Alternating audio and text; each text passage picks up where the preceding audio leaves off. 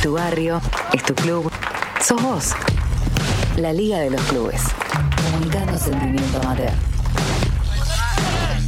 Estoy de regreso con una historia que me parece que va a ser muy interesante el recorrido y la charla que tengamos eh, con nuestro entrevistado de hoy, que tiene varias facetas, digamos. Me parece que lo interesante que de él, además que tiene mucho para contar, es que eh, se puede servir como la palabra seguramente cuando la escuche no le va a gustar a él, pero parece que de alguna manera sí puede servir como ejemplo eh, de que se puede hacer algo más a la par de dedicarse a patear la pelota, digo, y al sueño, para seguir el sueño de ser futbolista. Incluso para los chicos, para aquellos padres que muchas veces eh, depositan demasiado, me parece, los chicos eh, y desatienden otras cuestiones que tienen que ver con el estudio y la preparación para el después, ¿no? Total, sí. Quizás, eh, quizás en otros deportes, Flavio, es hasta más habitual esto de que la formación, si se quiere, profesional o universitaria o el desarrollo, digamos, cognitivo, por decir así, va en paralelo a la formación deportiva. En el fútbol, sí, en un ámbito tan complejo y tan digamos, eh, restrictivo en, muchos aspectos, ¿sí? el hecho de tener una actividad paralela a la práctica del deporte parece como que incluso hasta para los que eh, lo fomentan les, les quita atención a la práctica del deporte y a su formación como deportistas, cuando en realidad el desarrollo es, es, concreto y es, y es amplio en toda la, performance de la, de la persona y eso es lo valedero del caso como de una persona que estamos intentando eh, establecer la comunicación telefónica. ¿sí? Bien. Eh, y pensaba, digo, en el día de del técnico, ¿no? Del técnico argentino. Exacto. Y esto estamos hablando, pensaba automáticamente en Gribol, ¿no? Y esa preocupación que tenía también de que los jugadores buscaran tener otras herramientas, ¿no? Eh, y que excediera solamente esto de patear la pelota, ¿no? Total, sí, sí, es algo muy saludable para recordar hoy este 13 de noviembre que se conmemora en la Argentina el Día del Entrenador de Fútbol, que tiene que ver con la creación o fundación de la Asociación de Técnicos del Fútbol Argentino, la entidad que nuclea obviamente a los, a los entrenadores de fútbol de, de, todo el país y que de esa manera prestan servicio, ¿no? Sí, y ahí haciendo también un poco hincapié a lo que son eh, a los clubes de barrio, ¿no? Los entrenadores de, fútbol de los clubes de barrio que, que, hacen de papás, de mamás, de psicólogos, de amigos, de tíos, de abuelos, un, un rol que excede lo, lo, lo, deportivo y que, y que integra eh, mucho más que eso. ¿Mm? Totalmente, y además, bueno, eh, esta cuestión de los clubes de barrio, digamos, que hemos recorrido en las historias a lo largo del programa, que los recorremos, esta cuestión de la pertenencia y cómo funciona también en los chicos, digamos, el pertenecer al club, no solamente por digo, tener la camiseta, ¿no? Por todo lo que implica ese sentido de pertenencia y de cobijo, ¿no? Total, sí, sí, sí, es algo que intentamos siempre, eh, eh, digamos, comentar aquí en el programa y tener como, como hilo conductor ¿no? Eh, eh, el cobijo que producen eh, para las personas, las instituciones de barrio y puntualmente, por supuesto, los clubes. Bueno, ahora sí, Flavio, te invito a que, a que presentes de alguna manera a, nuestro entrevistado. Bien, entonces, como decíamos, sí, lo vamos a poner, después hablaremos con él de eso, como ejemplo, ¿no? De lo que, aunque la palabra ejemplo suena feo a veces, porque a uno me parece que cuando le ponen ejemplo es como para marcar lo que los otros no son, pero bueno, en este caso le vamos a encontrar la vuelta para remarcar el logro, ¿no? Hablamos de un jugador de fútbol, ex jugador de fútbol profesional, después también podemos hablar si uno deja de ser jugador de fútbol o qué pasa también en la cabeza de los futbolistas cuando se retiran, ¿no? Bueno, ex futbolista profesional y a la par de esto, estudió, ¿no? A la par que era jugador de fútbol profesional y en su formación estudió, es médico, sí, especialista en deporte y bueno, escritor también, porque hace un par de años, a partir de una convocatoria, a participar de esas antologías hermosas que son pelota de papel, eh, que aportó ahí una historia él eh, muy linda. Eh, bueno, surgió el nexo para llegar a este libro, del que vamos a hablar un poco hoy, que es No me corten el pie, que tiene que ver con el ambiente del fútbol, ¿no? Y 11 historias que tienen que ver con lesiones, enfermedades, sobre todo historias de superación, pero también hay historias de dolor, porque bueno, lo haremos con él, son 11 historias, y hay una, no voy a anticipar mucho, que no es de superación, pero bueno, eh, también es interesante recorrerla. Así que bueno, hablamos de Juan Manuel Herbella. Juan Manuel, bienvenido aquí al aire de la Liga de los Clubes. ¿Cómo estás? Juan Manuel. Hola, ¿cómo andás? Ahí está. ¿Se escucha? Se escucha perfectamente. Bienvenido aquí al aire de la Liga de los Clubes. ¿Cómo, estás? ¿Cómo andás? Muy bien. Ahí Flavio te presentaba un poco como exfutbolista, docente también, médico eh, y escritor, digamos. Bueno, escritor es una forma de decir. Eh, yo estoy en un grupo de, amigos que entre ellos está Eduardo Sacheri y, Ezequiel Fernández Muri, entonces cada vez que se saludan por el Día del Escritor, eh, yo les digo, bueno, saludos de ustedes, no míos. Creo que tengo otras profesiones que me pegan más que la de escritor, pero bueno, una forma de decir. Pero es una faceta que hecho de tener, claro, el hecho de tener cuatro libros te habilita a que te, ostentes el cargo, pero no, no me siento tan así. Flavio. Bien, ahí Juan Manuel, un poco como punto de partida, de bueno, de No me corten el pie, el libro que editó Planeta, eh, que tiene que ver, decía yo en la introducción, con historias de superación de distintos futbolistas, ¿no? Pero eh, de esas 11 historias hay una que vos remarcás muy bien y que la contás que no tiene que ver eh, con un caso de superación, ¿no? ¿Estás refiriendo a la historia de Sarik? Sí. Sí, eh, eso tal vez es la única historia que no, no tiene un final feliz comparada con las otras que tiene alguna, más allá de las diferentes características, es la única que no tiene un final feliz, pero bueno, por eso está primera también, para que eh, arranca ahí y después va subiendo. Y sobre todo pensaba, digamos, es una historia muy fuerte, pero que no es ajena, digamos, a la realidad o a lo que le toca vivir a muchos chicos, ¿no? El tema de eh, las presiones, depresiones y, bueno, y las exigencias y cómo estar preparado para eso, ¿no? Sí, igual digamos que hay un hay un trasfondo dentro de la historia de Mirko que excede lo que tiene que ver de, con las presiones del fútbol, es cierto. Cualquier actividad laboral rentada, eh, hiperprofesional y muy reconocida es una, un entorno en el cual va a haber presiones, eso es indefectible. Eh, hecho de la situación de Mirko por ahí trasciende solamente la cuestión del fútbol o del deporte hiperprofesional y también tiene una connotación familiar. Por eso arranca la historia como arranca, describiéndolo a Mirko como es y bueno, lo que se, veía cuando él era, era un niño. A vos te tocó, digamos, eh, enfrentarlo, ¿no? Él. Sí, yo soy categoría 78 de Vélez, Mirko era categoría 78 de San Lorenzo, así que lo conozco desde los nueve años y no cabe duda que es una historia. Por eso también le elegí la historia. Soy amigo del hermano porque jugué con Martín en Nueva Chicago y por el otro lado porque lo enfrenté a Mirko desde que soy chico. Eh, Juan Manuel, buenas tardes. Lucía Corauti te saluda. Yo ya voy a ir directamente al nombre del libro. No me corten el pie. ¿Qué hay detrás de ese nombre? la historia de Patricio Toranzo. Eh, la frase en realidad es no me cortes el pie. Por favor, Fernando, no me cortes el pie. es lo que le dice Toranzo a Fernando Locaso, que es el médico de Huracán, de la primera de Huracán, eh, cuando está en la puerta del quirófano, cuando ya está acá en la Argentina de vuelta, eh, luego del accidente en Venezuela. Mm. La, verdad que ponerle no me cortes el pie quedaba medio vulgar, además quedaba vulgar y entonces el famoso no me cortes el pie terminó reformulado en no me corten el pie. y, aparte una cierta reminiscencia a la frase de Maradona, ¿no? Claro. De me cortaron las piernas, digo. Exactamente, esa también es una reminiscencia bastante cercana. ¿Cómo, ¿Cómo fue para vos desde lo personal combinar eh, estos tres ambientes tan distintos uno del otro? No, no sé cómo fue, se dio algo que me, cada uno en el transcurso de su vida va eligiendo lo que le va gustando hacer. Eh, yo tenía un plan A que era ser futbolista y tenía un plan B que era, caso de no llegar a ser futbolista, ser médico un plantel de fútbol. Así que en, eso se fue mezclando y después cuando ya ya era jugador, en mi casa siempre hubo muchos libros, mi mamá siempre leyó mucho, yo leo. Y cuando hice la carrera de periodismo ahí en TEA, eh, empecé a escribir mm, más seguido de lo que escribía antes y ahí empezaron a caer los libros, así que como que fue, se fue dando, no sé, no, no, fue planificado, vos vas eligiendo a medida que va pasando el tiempo.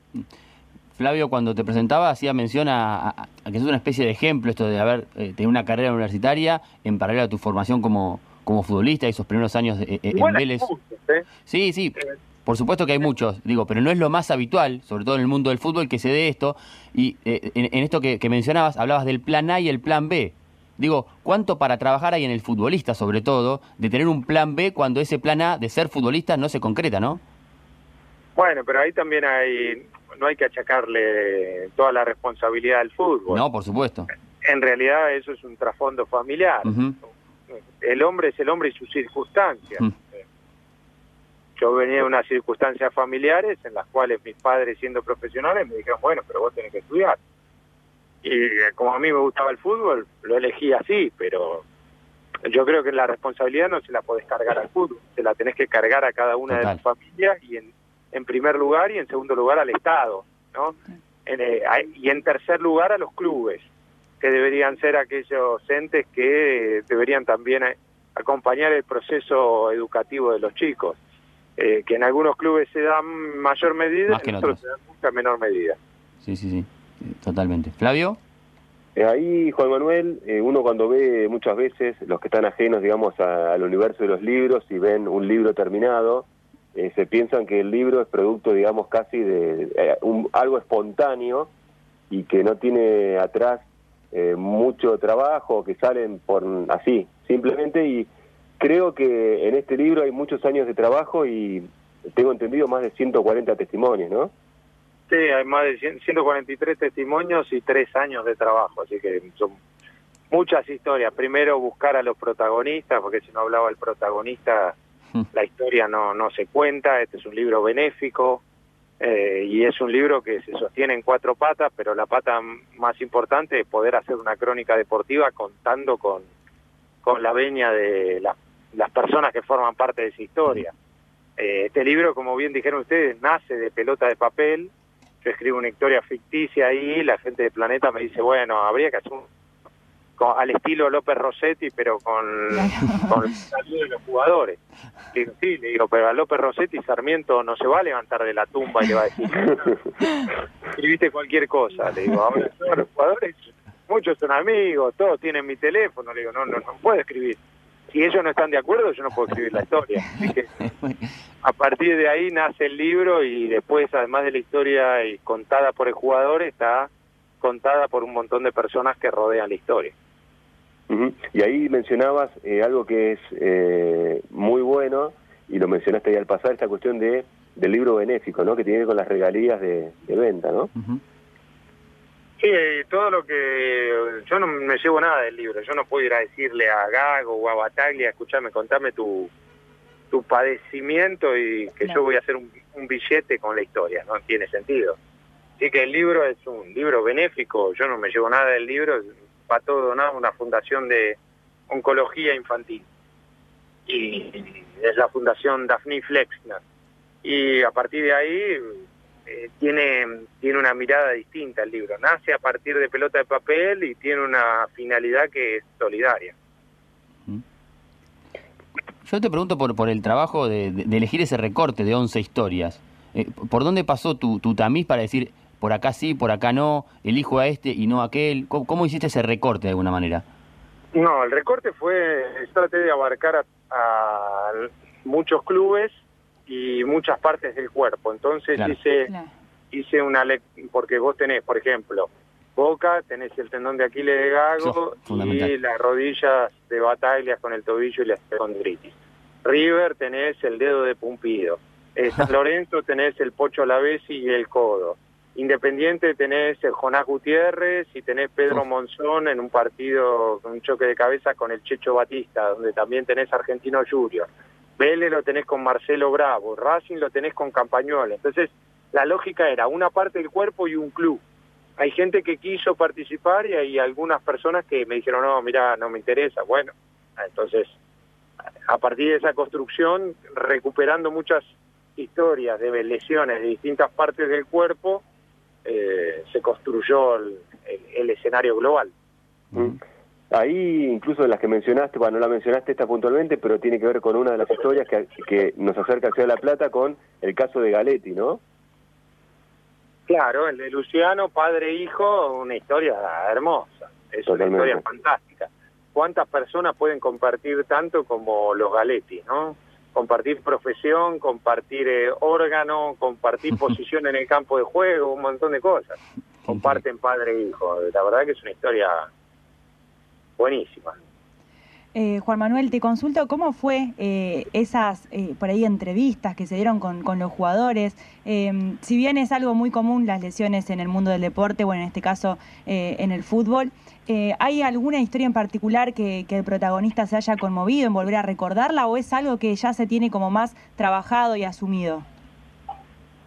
No, en el relato ninguno se emocionó tal vez yo me emocioné sí cuando recuperé toda la historia de Mirko por, por todo lo que significa y, y por la vivencia personal que también está mezclada en la historia, pero ah, las, en las entrevistas ninguno de los ninguno de los jugadores se sintió como abrumado, tampoco era la idea. Claro, sí, sí. La idea del, del, libro era más tratar de, además ya en, en todos los casos eran historias de superación, porque ya habían superado la, la lesión. Por lo tanto, eh, eh, siempre ha sido un libro que tenía una búsqueda más mm, vinculada al logro y no al sufrimiento.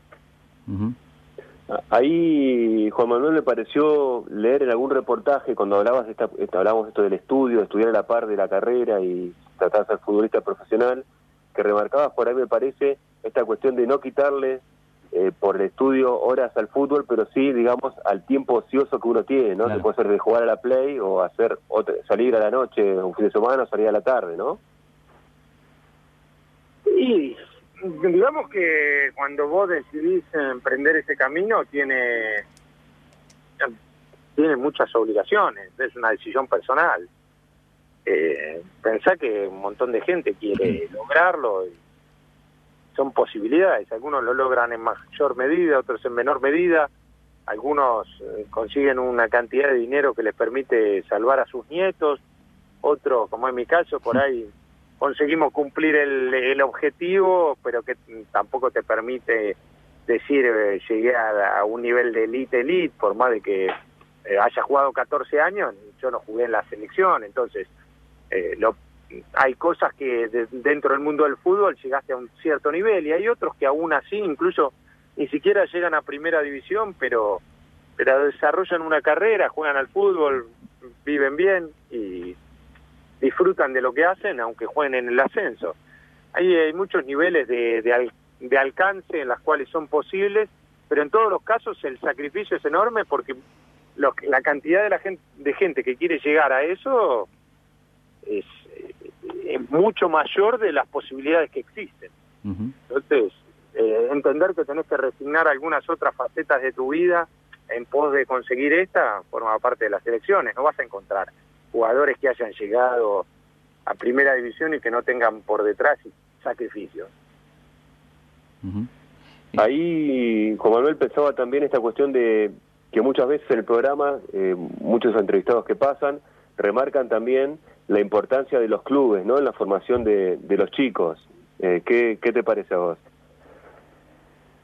¿En qué sentido lo preguntas? o sea, ¿de, qué, ¿de, qué, aportan los clubes? Te digo, se preocupa más por, por la formación como jugador de fútbol. Bien. Lo cual es lógico, porque a fin de cuentas estás dentro del club con esa visión. El club no es una escuela, pero hay clubes que por ahí se preocupan más por el vínculo entre educación y deporte y otros se preocupan menos.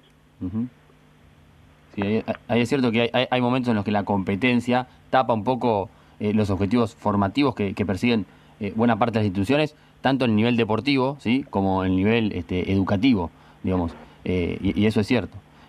yo te pregunto, en, en, tu función personal, en tu, en tu desarrollo personal, ¿cuánto ese pibe que en el 98 más o menos debutaba en Vélez, hoy eh, está reflejado en estas historias que estamos eh, leyendo en, No me corten el pie? Una muy pequeña parte. Digamos que si lo pienso de la perspectiva de, de la persona de hoy en comparación con hace 30 años cuando soñaba llegar, eh, ni siquiera imaginaba tener el libro, mm. para que tengas una idea. son etapas. Yo creo que todos nos vamos construyendo a medida que vamos teniendo experiencias nuevas, vamos viendo qué nos gusta y qué no nos gusta tanto. y en ese proceso vamos vamos desarrollando cosas. Tal vez en el libro, en la única parte en la que estoy, así eh, pensás desde ese niño, es, es justamente en esto que te decían cuando retomamos la historia de Mirko. Fuera de eso, eh, casi nada. Ahí, Juan Manuel, eh, hay algo importante que lo mencionaste también, apareció en la charla, el tema de lo que es la salud mental, ¿no? En el deportista, que a veces como también como un tema tabú, y bueno, en los Juegos Olímpicos quedó como expuesto como con, eh, con la gimnasta olímpica norteamericana, ¿no? sí, claro, como, como incluso en la elite puede suceder y a mucha gente le sorprendía como, como algo increíble e insólito, ¿no? Sí, igual creo que hoy está mucho mejor que antes. Eh, eh, hoy hay, hay más conciencia. Incluso el hecho de que el tema sea noticia demuestra que hay una mayor conciencia sobre el tema. Eh, la historia de Mirko tal vez demuestra eh, que hace 20 años eh, la, situación era muy distinta y cuando vos lees la historia te das cuenta que todo esto que hoy te planteás por ahí en aquel momento no te lo planteabas. Totalmente. Bueno, Juan Manuel, eh, no me corten el pie, ya está disponible en todas las librerías del país, ¿verdad? Todas las librerías del país. Perfecto, una, obra a, beneficio, así que ah, vamos a estar atentos para, para adquirir el material y, y, leer estas 11 historias que nos presentás en el libro.